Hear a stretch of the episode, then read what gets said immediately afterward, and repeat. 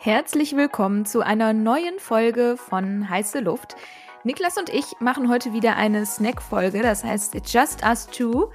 Und ähm, ja, sprechen heute einmal über das Buzzword Krisenkommunikation, weil wir das ähm, extrem interessant finden und gefühlt wird es ja leider Gottes auch immer relevanter, weil es gefühlt immer weiter mehr Krisen gibt.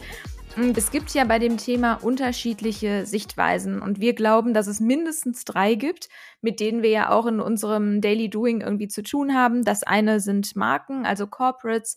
Dann gibt es natürlich auch noch Personal Brands mm, und es gibt Creator. Natürlich kann man jetzt sagen, Personal Brands sind auch Creator, aber ich glaube, ihr wisst alle, was wir meinen.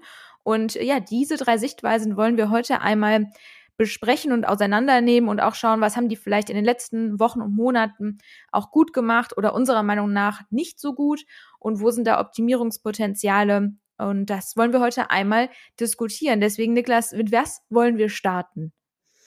Ja, vielleicht nochmal so ein, ein ergänzender Satz. Wir haben uns extra auch so ein bisschen Zeit genommen. Ich glaube, es gab viele, die relativ früh damit auch rausgegangen sind, dieses Thema Krisenkommunikation auf LinkedIn oder so zu adressieren wir haben uns bewusst jetzt noch mal so ein paar Wochen mehr Zeit genommen, einfach noch mal so eine andere Sichtweise darauf zu bekommen und auch noch mal so ein bisschen das stärker anzuschauen.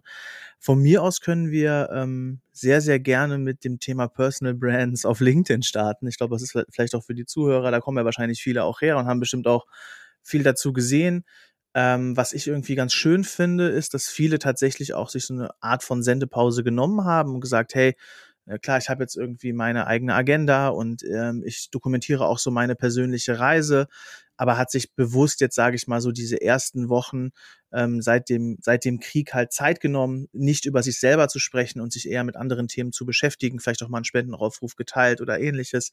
Also ich glaube, da ähm, gibt es viele, die sich sehr gut verhalten haben, was mir persönlich sehr, sehr, sehr, sehr, und da haben wir Steffi auch schon mehrfach drüber gesprochen, extremst ähm, echt in der, in der Magengrube wehgetan hat, ist diese Leadership-Posts mit, ähm, ich nenne es mal Wladimir und Vitali ähm, Klitschko-Postings nach dem Motto, ähm, was das für Leader wären und fangen dann an, wirklich, ich sag mal, Klicks zu generieren, um halt dann mit so Galionsfiguren wie den Klitschkos oder mit Herrn Zelensky ähm, da eben, ich sag mal, so Trittbrettfahrermäßig unterwegs zu sein. Und das war wirklich eine Sache, die ich echt super schwierig fand.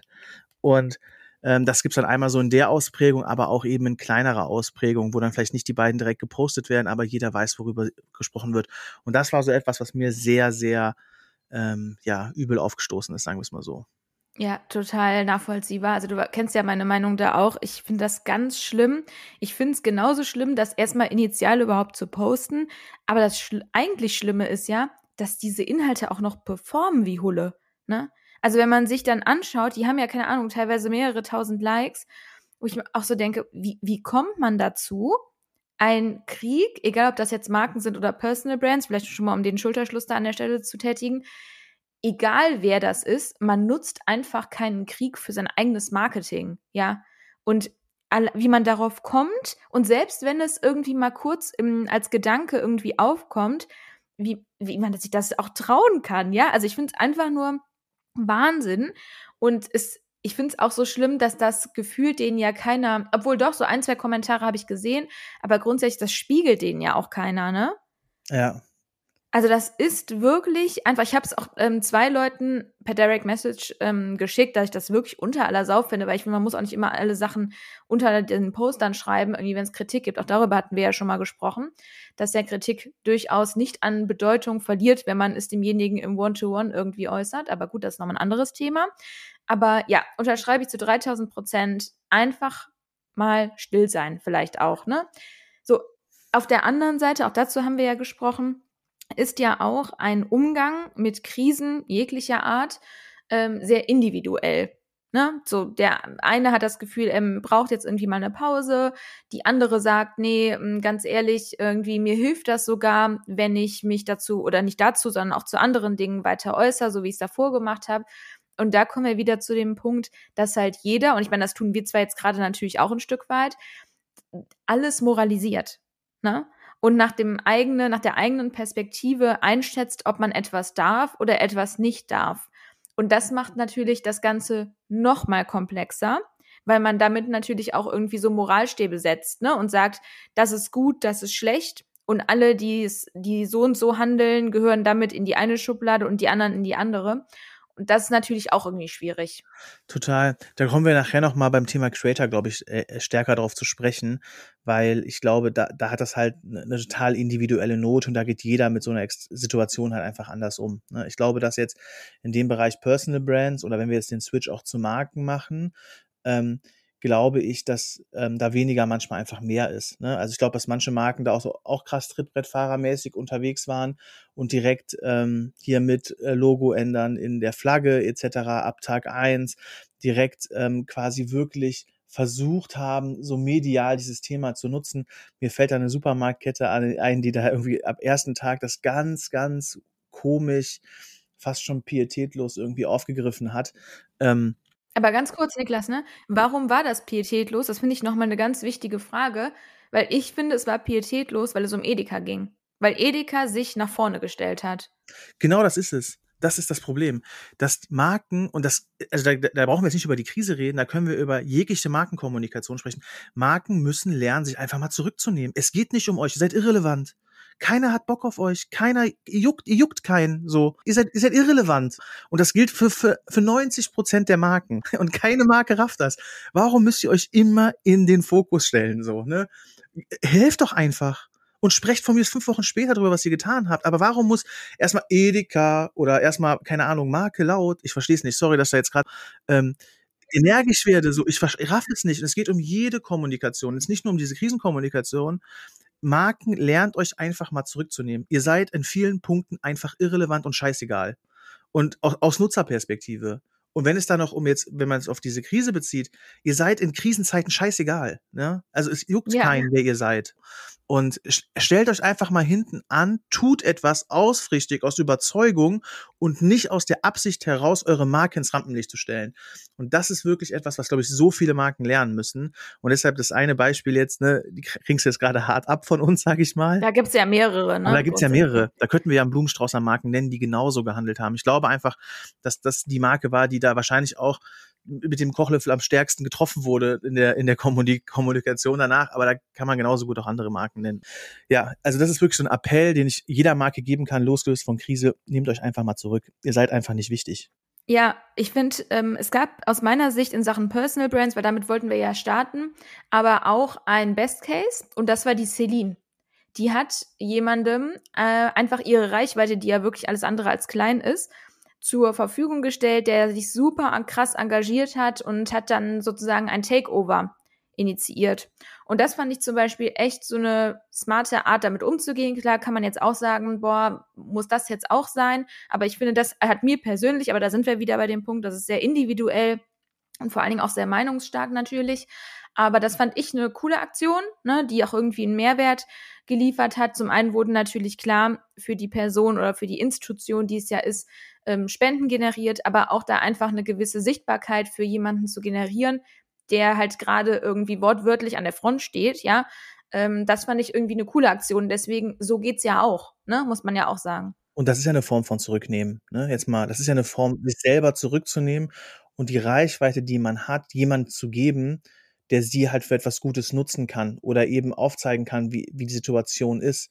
Und das ist genau, das ist in dem Fall sehr, ein sehr schönes Beispiel, weil genau das gleiche hätte Marken ja auch machen können. Marken haben ja auch über Media aufgeblasene Reichweiten, so, ne?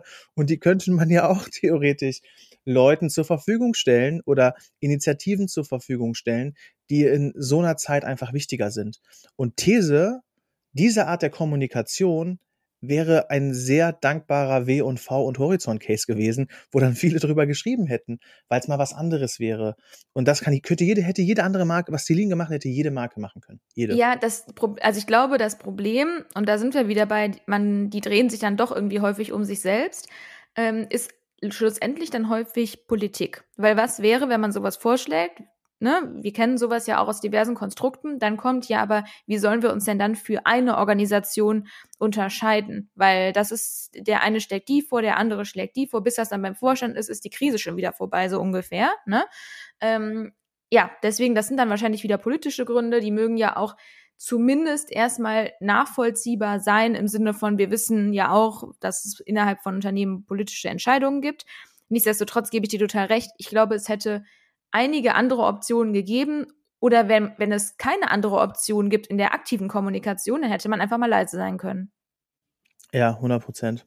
Also, äh, wir vermischen gerade so ein bisschen Personal Brands und Brands, sag ich mal. Ja, weil es halt auch so nah beieinander ist irgendwie, ne? Und auch übertragbar ist, ne? Also, Ja. ich glaube ich, ähm, und das ist ja, glaube ich, das, was, was, was Marken auch äh, manchmal einfach nicht verstehen, ist, ähm, du musst es, also, keine Ahnung, du musst dir eigentlich bei, also jetzt bei, du auf LinkedIn aktiv sein willst, musst du dir angucken, was machen führende Personal Brands da und wie verhalten die sich dort und adaptierst das auf deine Marke und dann auf dein, und dann auf dein Verhalten auf der Plattform. Das gleiche gilt auch für TikTok oder auch auf Instagram. Schau dir an, welche Creator sind erfolgreich, was machen die, was machen die besser als andere und wie kannst du es auf deine Marke übertragen. Ne? Und deshalb glaube ich, ist so dieses Personal Brands und Brands Beispiel ähm, ganz nah beieinander, ähm, weil eben tatsächlich, und das ist ja auch wieder dieser Punkt, man da halt so stark bei Unternehmenskommunikation und PR ist und die ist halt nah an LinkedIn. So, ne? Und deshalb glaube ich, können die beiden da schon sehr, sehr stark voneinander lernen. So. Gibt es denn noch irgendetwas, wenn wir jetzt so Richtung Instagram, TikTok etc. gucken, was da Marken gemacht haben? Da bin ich ehrlicherweise gerade nicht so sattelfest. Für mich war das eher so ein LinkedIn-Bubble-Thema, wo die Marken da unterwegs waren. Jetzt auf den klassischen Social-Kanälen habe ich Marken jetzt nicht so krass wahrgenommen, ehrlicherweise in der Zeit. Klar, so ein paar Logo-Änderungen und sowas habe ich gesehen, ähm, aber jetzt nicht so, nicht so krass. Fa- Also fast schon sehr angenehm ist. Ähm, aber nee, habe ich auch nicht, nicht so wirklich gesehen, weil Marken, und ich finde, das ist auch nochmal ein guter Punkt, wenn du das intrinsisch nicht spürst, dass man besser mal die Klappe hält, ne, dann mach's halt wenigstens aus strategischen Gründen.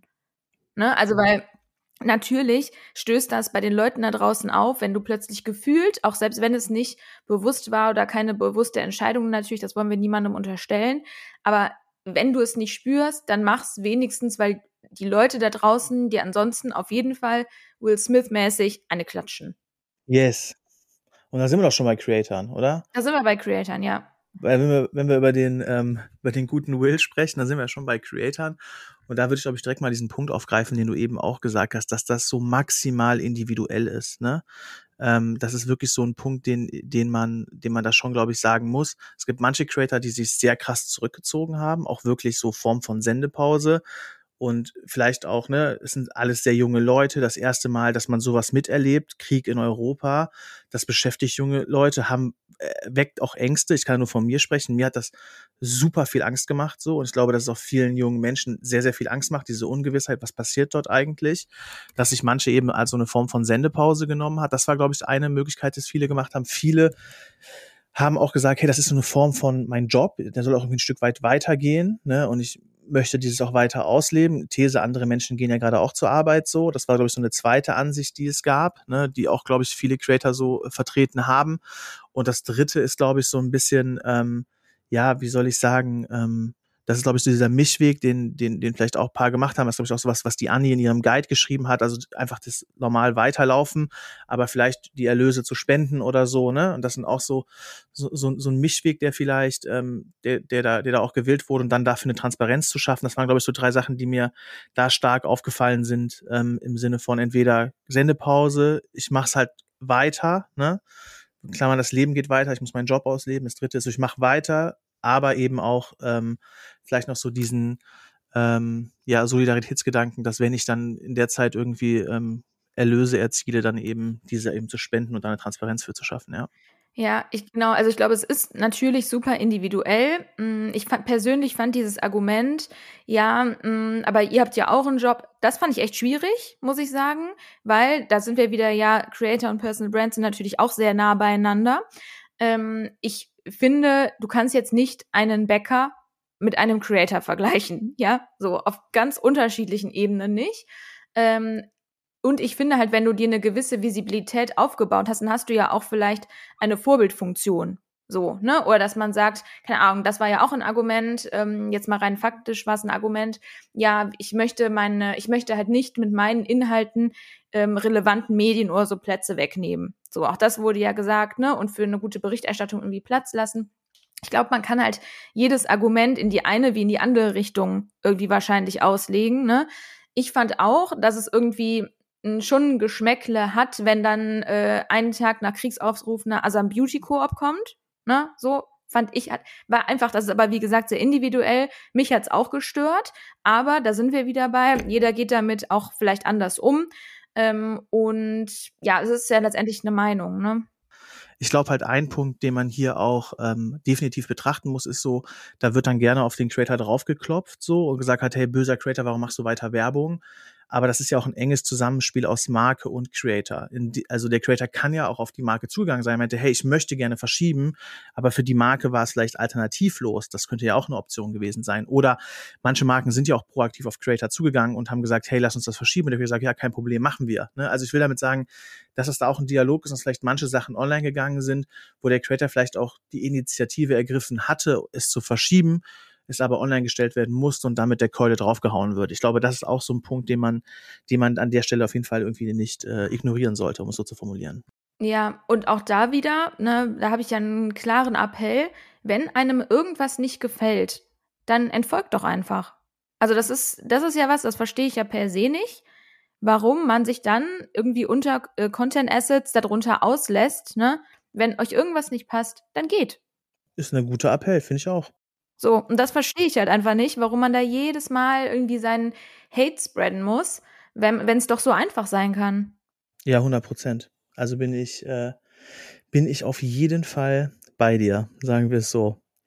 Und vor allen Dingen, ich glaube nochmal, um so ein bisschen das jetzt auch nochmal zusammenzufassen Richtung Ende der Folge. Und ich glaube, das gilt jetzt für alle drei. Ne? Und es hat sich auch so ein bisschen durchgezogen, ist so dieses Thema Individualität. Ja, also hinzugehen, ähm, individuell für sich selber zu betrachten, wie man damit umgehen möchte und dann eben auch auf den Medien, ne, also wenn man als Nutzer auf den Medien ist, auch ein gewisses Feingefühl einen Tag zu legen, dass sie dann individueller Person oder auch Personen für eine Marke etc. individuell diese Situation vielleicht auch betrachtet haben und dann vielleicht manchmal nicht direkt mit der Keule zu kommen, sondern ähm, ja, vielleicht auch einfach mal erstmal per Direct Message zu fragen oder zu hinterfragen, warum man genau eben so kommuniziert hat. Das finde ich ist doch ein guter Schlussappell am Ende der Snack-Folge. Und wir haben, glaube ich, diese drei Perspektiven zumindest mal äh, kurz angesprochen und äh, versucht es natürlich trotz der kurzen Zeit möglichst gut zu differenzieren an der Stelle, weil wir auch wissen, dass das natürlich nicht immer nur schwarz oder weiß ist. Und ja, hoffen, es war der ein oder andere interessante Impuls für euch dabei. Falls ja, freuen wir uns natürlich von euch auf irgendeine Art und Weise zu hören.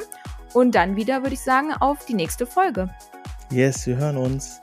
Tschüss.